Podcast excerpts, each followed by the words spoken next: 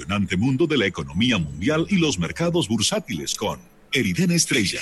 En su sección Campana Bursátil. Por aquí, tu único almuerzo de negocios.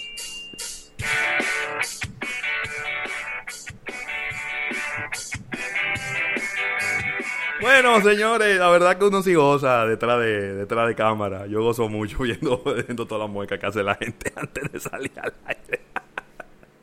Y estamos en la sección estelar del día de hoy, campana bursátil con nuestro compañero Eriden Estrella. Ya ha recibido varios mensajes de la gente que está ansiosa, desesperada porque Eriden llegue, porque es su sección favorita de este almuerzo de negocios. Eriden, ¿cómo estás? Bienvenido al programa, hermano. pero la verdad que excelentemente no, bien. tú te estás oyendo lejísimo, lejísimo. ¿Dónde está el audífono? Ponte el audífono que te oye, te oye en eco, ¿eh?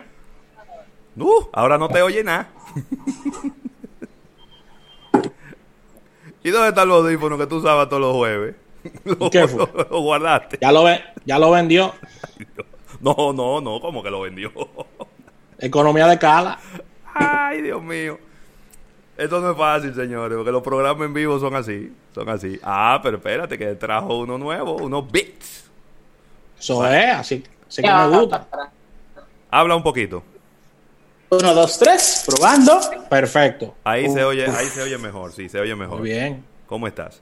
Sí, se está Nosotros frisa- bótalo. Se está frizando un sí. poco la, la imagen, pero, pero yo creo ya se está estabilizando. Tú tranquilo. Eriden, Ok, nítido. te voy a dar la bienvenida con este, con esta recta a 99 millas por hora, bien pegadita al uniforme. Me han preguntado varias personas, y ayer me hice eco de esto, ¿por qué Eriden Estrella es el único economista que no está de acuerdo con la apertura de la economía? Y yo tengo que hacerte la pregunta porque yo, primero, yo no soy baúl de nadie. Y segundo, hasta yo quiero saber la respuesta. Ok, eh, primero es por el hecho de que, eh, ok, la, ¿cuál es la función de la teoría económica? O sea, ¿para qué existen los economistas? Buena pregunta. ¿Para que crezca la economía? ¿Para que le vaya bien a los gobiernos? ¿Para que le vaya bien a las empresas? Es una respuesta que tiene, es una pregunta que tiene diversas respuestas. Sí. Pero la respuesta que yo le doy a esa pregunta es que la economía y las ciencias económicas existen para, para mejorar la calidad de vida de la gente, Generar bienestar. para, para sobre todo proteger la vida de la gente. Porque ¿para qué tú quieres una economía dirigida por mercado por encima de una economía que está planificada por el gobierno? Bueno, porque los socialistas han demostrado que al final deteriora la calidad de vida de la gente, porque toman malas decisiones, porque al final uno de los mejores sistemas que hemos encontrado para que la gente se resuelva su problema es el mercado. Sí. Punto. Entonces, al final, ¿cuál es el efecto ulterior de tú decir que la economía está creada para proteger la calidad de vida de la gente? Óyeme, evitar que la gente se muera. Sí. Punto. Es para eso que existe la economía. La, economía no existe para otra cosa más. Punto. Entonces ahora yo tengo que ser el abogado del señor aquel y. tengo que decirlo. Hay la creencia generalizada de que los economistas no tienen hiel y de que no le importa que se mueran 10 millones de gente si se va a arreglar la economía. Eso es, esa es una creencia generalizada que hay, que yo le he escuchado en muchos foros. Eh, pero qué bueno que tú has, eh, nos has aclarado ese punto, porque la gente cree como que al economista no le importa la- si la gente está viva o está muerta, que es lo que le importa. en donde los médicos que decir, bueno, ese señor es demasiado viejo, este señor es demasiado viejo, vamos a salvarle a la niña, la, la vida a esta niña que está gravemente enferma. Y por eso es que se cree incluso que el COVID-19 mata más gente vieja que lo que mata más gente joven. Y no es eso. Lo que sucedió realmente es que entre 100 eh, personas enfermas en el, en, en el mundo civilizado, en Europa, por ejemplo, y en China, entre 100 personas enfermas, tú tenías 60 gente mayor, porque en esa población hay más gente mayor que gente joven. Y entonces, ¿a quién tú le vas a salvar la vida? ¿Tú le vas a salvar la vida a una persona que ya vivió su vida o le vas a salvar la vida a una persona joven? Y eso te ha terciado la claridad de los datos estadísticos. Y estas son cosas que la gente normal no está obligado a conocer, No, no. pero que nosotros los académicos tenemos el trabajo de agarrar esa data y simplificarle en términos sencillos. Claro. Y no Ok. venir con, y no venir con tecnicismo y, y- y palabras extrañas que nadie la conoce. No, porque al final la economía es muy sencilla. Entonces, aclarando los temas, yo estoy en contra de la reapertura de la economía en este momento porque los mejores técnicos económicos y los mejores médicos que tiene la República Dominicana le recomendaron al gobierno abrir la economía en la tercera semana de junio.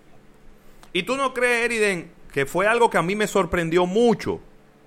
¿Tú no crees que haber abierto la economía prácticamente a un 75, un 80%, porque lo único que no está funcionando son los centros de entretenimiento? Cines, discotecas, bares, los restaurantes no funcionan eh, de manera presencial, pero después prácticamente todo abrió. Claro, con restricción de personal. Un 50% a las micro y pequeñas, un 25% a las medianas y grandes empresas. Pero el abrir todo, ese no fue el planteamiento inicial que, que nos Que llegó. nos vendieron. Que nos llegó filtrado del, del, del Ministerio de Planificación, de Economía, Planificación y Desarrollo, que a mí me gustó desde que lo vi. Yo dije, mira, esto tiene como sentido. Mira, vamos a arrancar por aquí. Y después la semana siguiente arrancamos por allí. Y después venimos por aquí. Era como algo escalonado y que tenía como mucho sentido desde el punto de vista de las funciones que tenía cada uno de, estas, de estos negocios de- dentro, del, dentro de la sociedad. Lo que ocurrió fue todo lo contrario. Lo que ocurrió fue que dijeron, bueno, vamos arriba. Las empresas chiquitas y la, y la, y la muy chiquita pueden llevar el 50% de su gente. Y la grande y la... Pero al final no se discriminó. Y abrimos todo Luis. juntos. Eso a mí me sorprendió. Pero José Luis, José Luis, es que no somos estúpidos. Ay. ¿Cómo? Sabíamos que eso iba a pasar. Pero es que es, que es así. O sea, los gobiernos en los países subdesarrollados crean pobreza y reducen la, canti- la calidad de la vida de la gente por tomar malas decisiones. No es por otra cosa el problema. ¿Tú crees que no habíamos gente que sabíamos que esto no iba a pasar? Y está pasando. No, que el, el transporte un 30%. Eso no es verdad. No hay forma de tú No, decirle no, a una no gente, eh, tenemos, tanta gente cabe en el vagón. Bueno, pues por tren, como hay tres vagones en cada tren, vamos a permitir solamente tantas personas. ¿Dónde están los programadores que programaron eso? Para que la tarjeta solamente pase por la pasadora. Como sí sucede en otros países. No, o sea, el nivel de planeación no es tan bueno en los países como nosotros. Por eso es que cuando hacemos una cuarentena tenemos que hacerla más larga que otros países desarrollados y cuando tomamos una medida tenemos que saber que el- tenemos que irnos a lo extremo porque solamente se va a cumplir la mitad de la medida. Tú me dejas compartirte mi pantalla, Sí, claro. aprovechando que estamos en digital, para que luego podamos, ¿no? En, la gente que nos siguen en YouTube, dame el permiso, por favor, para compartirte No, mi no, pantalla. tú no necesitas permiso, tú le puedes dar para allá. Share, share screen. Eh, host Disabled Participant Screen. Tú veas, yo necesito Yo, un permiso tuyo. ¿tú crees? Sí. sí. Entonces, Eh. a lo que tú lo vas buscando, yo puedo decir que eh, a- a- a- a- somos una comunidad de académicos, los economistas, que gracias a Dios, a la tecnología, nos hemos conocido con los médicos y hemos estado compartiendo información. Y eh, tenemos una apreciación basada en dos cosas. Uno, en la estadística que todos los días se recoge por parte del Claro. Ministerio de Salud Pública. Y dos, por la experiencia de muchos médicos que están en residencia. Sí. Y yo te puedo decir a ti una cosa. Hasta el martes de, la sema- de esta semana, antes de que se abriera la economía, los hospitales de la República Dominicana estaban trabajando a capacidad, al 100% de lo que podían. Y siguen trabajando así. ¿Qué pasa, Eriden? es que dentro de tu análisis te ha faltado algo sumamente importante. La economía no solo se abrió por temas, eh, perdón, el país no solo se abrió por temas económicos, el país se abrió por un tema político coyuntural. Hay que generar de aquí a julio una sensación de que se está volviendo a una especie de normalidad para que mucha gente vaya a votar a las elecciones, salga de su casa a votar a las elecciones, como está saliendo a la calle a, a andar. Entonces, eso tú no lo puedes hacer una tercera semana de junio. Eso es cierto. Tú estás Entonces- totalmente en lo cierto. Entonces, Pero- a- ahí, claro, eso no se dice, pero estamos nosotros para decirlo, tú ves. Bien. O sea, eso eso- es verdad. eh, pero Pero es que lo que tú te- dices, ahora tengo déjame agarrar, ahora déjame la, idea de porque de- la de idea Rafa. la idea que se vendió fue que el gobierno abrió porque los empresarios presionaron Sí, esa pero, fue la idea eh, que se vendió que los sí, empresarios ahí- fueron en masa a quejarse y que querían y habían unas federaciones que dijeron y si el gobierno no nos deja abrir nosotros el martes vamos a abrir atento a nosotros eso fue Yo no quiero vendió. quitarle fuerza a eso, pero de ahí subyace un tema político, porque aquí tiene que generarse la sensación en mes y medio de que ya la población está en un, en un ambiente semiformal para que Ok. luego pueda ir a votar. Pero ahí es donde está el problema. De que tomar esa decisión por principio político tiene un costo. Claro. Y el costo son vidas humanas. Sí, Y ahí es donde está mi problema fundamental. Y es que son dos cosas. Uno, hay que ser líder responsable. Si tú, tomas, si tú vas a tomar una decisión como esa, tú dices cuáles son a la población lo bueno y lo malo. Pero no me vendas una historia diciéndome otra, porque eso es una mentira, eso es hipocresía, eso es exactamente por lo que nuestra generación de jóvenes profesionales está peleando para que cambie el sistema político. Entonces, no me voy a meter ahí. El asunto es que lo que dice Rafa es cierto. Y se hicieron las estimaciones de cuánto va a subir el contagio y posiblemente la cantidad de, de poten- potenciales muertos. Tomaron una decisión como, como la bueno se está frizando, Eriden. Sí. Inclusive estoy viendo que su internet está en rojo aquí. sí Y yo estoy total. Se te, se- te estamos per- te estamos perdiendo ahí Te Eriden. estamos perdiendo, Eriden. Mira es bueno si que puedes eh, contra de ajuste tu eso. internet. ¿Por qué? Porque, ok, a eso. Entonces, el asunto está, ¿me escucha mejor? eh, un poquito mejor sí sí Te escuchamos mejor. ahí. y volviste pero Fíjense. Es bueno revisar si tiene algunas cosas conectadas de, de- de la misma señal del internet para poder, para que pueda estabilizar un poco ahí. Porque desde el comienzo tam- tam- estoy viendo que está eh, un poco bajita la, la- la calidad de video y eso. Turuleco. Sí. Así mismo. Pero... Mira, No, tú sabes Pero de que, de que, de que hay una decisión política la hay. Y esa es la decisión. Ahora, hay. Eriden, porque yo tengo que también ser... eh, yo, yo, eh, sí, vuelvo y repito. Yo pensé que la economía la iban a abrir un poco más despacio y más escalonada. Pero cuando yo veo imágenes como la que vimos, la que recibimos en el día de ayer, que en el metro de Santo Domingo había, estaban todo, todo el mundo metido como sardinas, como habitualmente se meten Y en la onza. que en la onza la gente estaba metida, con uno ve imágenes como las que uno ve afuera de, de supermercados, en los mercados y demás. Yo me pregunto, José Luis Ravelo se pregunta, ¿valía la pena tener la economía cerrada por gente que no respeta toque de queda, por gente que no respeta el distanciamiento físico, por gente que no hay manera de controlarla, porque tú no tienes una policía nacional, tú no tienes un ejército nacional que pueda controlar esa gente, tú no lo tienes. Entonces, eh, me hago esa pregunta, ¿no? Eh, ok, vamos, vamos por parte. Ustedes están viendo sí, mi pantalla. la estoy ¿no? viendo.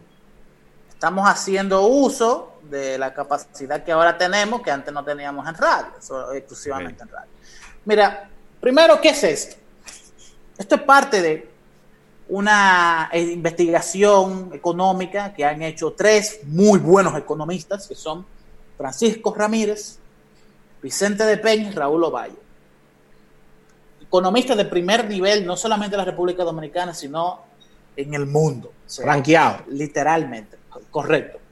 Y segundo, esto es un paper económico que voy a poner a disponibilidad, que es, un, es una investigación económica que toma un modelo que ya se conoce, que se llama SIR, que es el modelo de susceptibles, eh, enfermos y removidos. Y esto es algo bastante eh, sencillo, que es susceptibles somos todos nosotros, que no estamos enfermos. Enfermos son todas las personas que están enfermas y removidos son la gente que se curan o que se mueren. ¿Ok? Y entonces el modelo lo que dice es que a medida que los susceptibles entran en contacto con la gente enferma, se pueden ir contagiando. Y lo que tú haces es eh, hacer políticas públicas de distanciamiento social para evitar el contacto, las interacciones sociales entre eh, un enfermo y el otro. ¿Ok? Un enfermo y los, y, y los susceptibles de ser contagiados. Y hay algo que se llama R0, que no es más, oigan, oigan, esto es muy sencillo, R0 no es R0, R0 es cantidad de gente que un enfermo contagia. ¿Se entiende? Ok. El promedio en el mundo entero es de alrededor de 3. Y los países que mejor, o sea, el mundo entero, el promedio es que una persona que se enferma del COVID contagia a tres personas. Ya. Y los mejores países que han manejado la pandemia han, llevado, han logrado bajar eso a 1.4 o a 1. Ok. Ok. Bien. Entonces, ¿qué nos muestra esta tabla que tenemos aquí? Yo lo voy a tratar de explicar de la mejor forma posible. Y estos números son al 4 de mayo de este año. 4 de mayo, hace unos cuantos, do- dos semanas. Eh, días que transcurrió, días que han transcurrido desde que China, que es uno de los casos de éxito, empezó a tomar medidas para restringir el contacto de la gente. Mírenlo ahí. Ustedes ven mi cursor. Sí.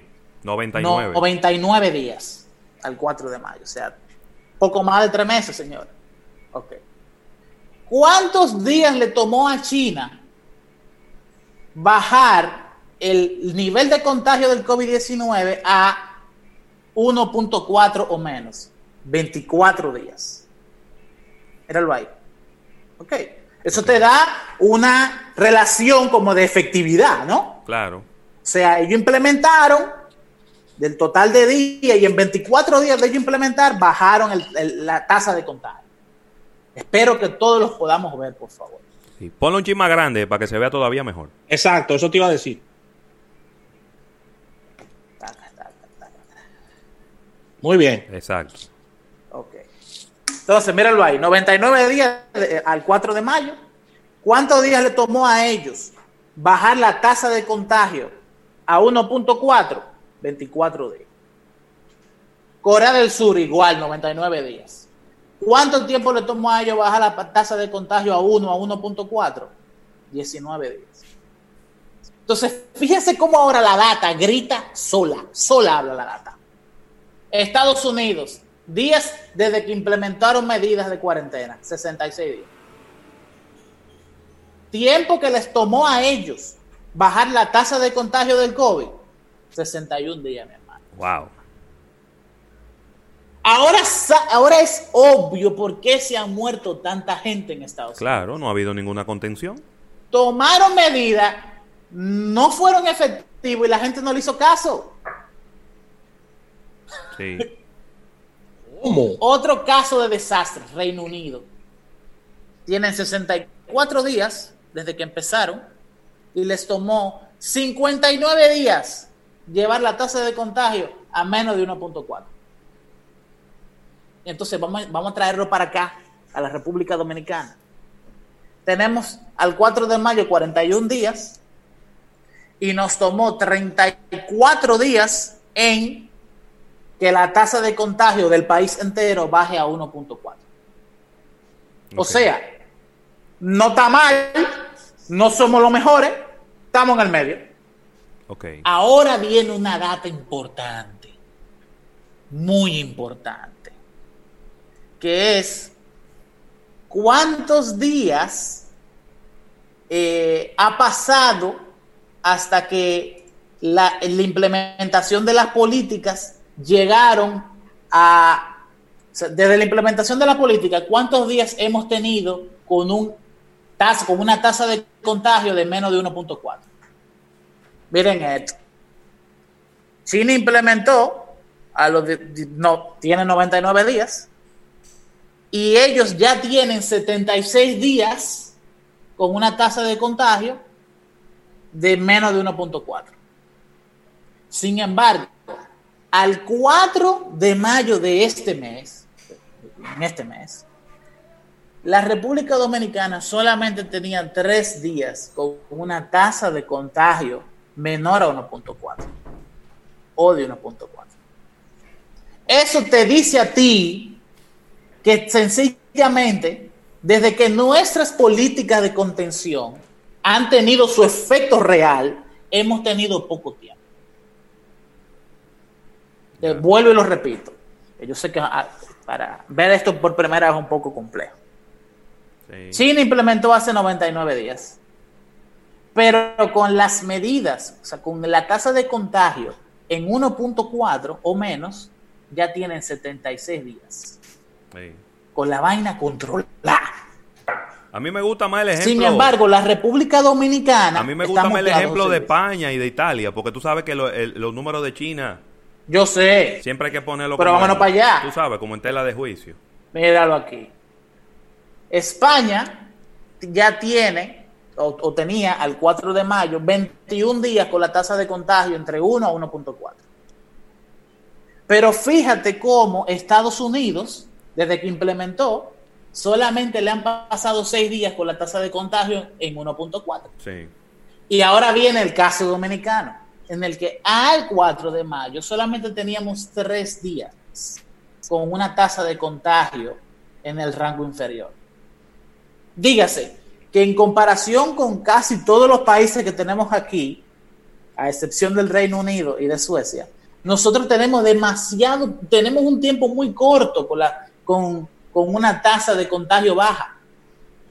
Y lo que recomiendan los académicos, que vuelvo y quiero recalcar algo, son Francisco Ramírez, Vicente de Peña y Raúl Ovalle, y lo que muestra este paper no, es la opinión de ellos como profesionales, no la opinión de las instituciones en las que trabajan. Ok. okay. No, está bien. Hay, hay, vivimos en la República Dominicana y tenemos que ser enfáticos en eso, porque son académicos que han hecho un trabajo bien hecho y que debería de haber más gente haciendo el mismo trabajo que ellos. Y mi función es buscar lo mejor que se ha hecho en ciencia sobre COVID-19 y presentarlo en almuerzo de negocios. ¿Ok? Entonces, la recomendación de ellos es sencillamente que tenemos poco tiempo con las medidas de contención en bajo nivel y que se necesita reforzarlas durante más tiempo. Y ahí es donde viene la idea que debemos de abrir la economía dentro de un mes más, dígase 33 días. Eso, eso cae en la primera semana o segunda semana de junio. Sí. Okay. Hay otros datos que son sumamente interesantes que hay gente que pone en tela de juicio la efectividad de las medidas del gobierno. ¿Cómo? Y esto, lo, eso, esto realmente da un muy buen indicador. Miren, esto habla sobre cómo era la tasa de contagio el 21 de marzo en comparación con cómo era la tasa de contagio el 4 de mayo. Y el 21 de marzo teníamos una tasa de contagio, no se ve muy bien, pero es de 4.4%. O sea que una persona enferma en promedio en el Distrito Nacional contagiaba a 4.4 personas. Pero el 4 de mayo solamente a 1.5 personas. Lo cual indica que las medidas han sido efectivas. ¿Ok? Ha habido un cambio en la la tasa de contagio en el Distrito Nacional de forma sustancial. Se ha reducido bueno. a menos de la mitad. Okay. Y tienen aquí ellos las mismas estadísticas para diversas provincias. en donde a mí me llama mucho la atención esto de aquí. Ustedes ven esa esquina de ahí. Eso es una tasa de contagio de 1.5 y entonces la curva, cuando ustedes la amplían, se aplana. Eso quiere decir que la gente le perdió el miedo a las medidas. Ay. Y la tasa de contagio muestra una resistencia a bajar y a colocarse en esa fila, que se, esa, esa línea interrumpida azul, Sí. que es el 1. Que cuando tú ten uno es que cada persona que se contagia no contagia a otra persona. Ok, y empieza a morir la pandemia y empieza a morir la tasa de contagio. Entonces, en RD al 4 de mayo, como las más recientes estadísticas estaban viendo que literalmente mostraban una resistencia, la recomendación era reforzar las medidas. Muy bien. Excelente. Y estamos ahora en lo que estamos, estas son las estadísticas de contagio para otras provincias, y realmente estamos haciendo lo contrario. Fíjate cómo en la provincia de España muestra un aumento Sí. la tasa de contagio, que es un tema de intervención, pero fíjate también Santiago, ¿eh? que también muestra un aumento. Sí. Esos son casos que Esto necesitan de una 4 de revisión. Al 4 de mayo, correcto. Correcto. Claro, las cosas pueden cambiar de manera eh, grande, sustancial, de una semana a otra. Vamos a estar Claro, claro que sí. Estamos el 21 de mayo. Pero de lo que estamos hablando, de lo que estamos seguros de algo. Y es que la situación el 21 de mayo, que es el día de hoy, no puede ser mejor que el 4 de mayo. No, imposible, todo lo contrario. Después del en 4 de mayo fue que tuvimos días de contagio de 500, de 400 y pico, varios días consecutivos. Así es. Entonces, ya tú entiendes por qué yo estoy en contra de abrir la economía. Ya, ya te entendí perfectamente. Mira, Eriden, tenemos que ir. Y esto no es una apreciación personal mía, esto es lo que muestran No, los datos. Si yo cambiaría de opinión desde que los Pero datos tenía que provocarte, tenía que provocarte para que tú desembucharas todo eso. Mira, Eriden, vámonos a un break comercial, eh, que lo tenemos pendiente. Vamos a un break comercial. Cuando regresemos, eh, vamos a seguir con esta interesantísima conversación. Que hablar Eh, del dólar. ¿Eh? El- el- sí, hay una pregunta muy buena por ahí de Valentín. Yunes desde Santiago. ¿Qué Carga. tiene que hacer el gobierno o qué puede hacer el gobierno para bajar la tasa del dólar? Venimos ahora con Eriden Bueno. Estrella en esta campana bursátil. No se mueva. En breve, más contenido en Almuerzo de Negocios. Llévanos contigo, te queremos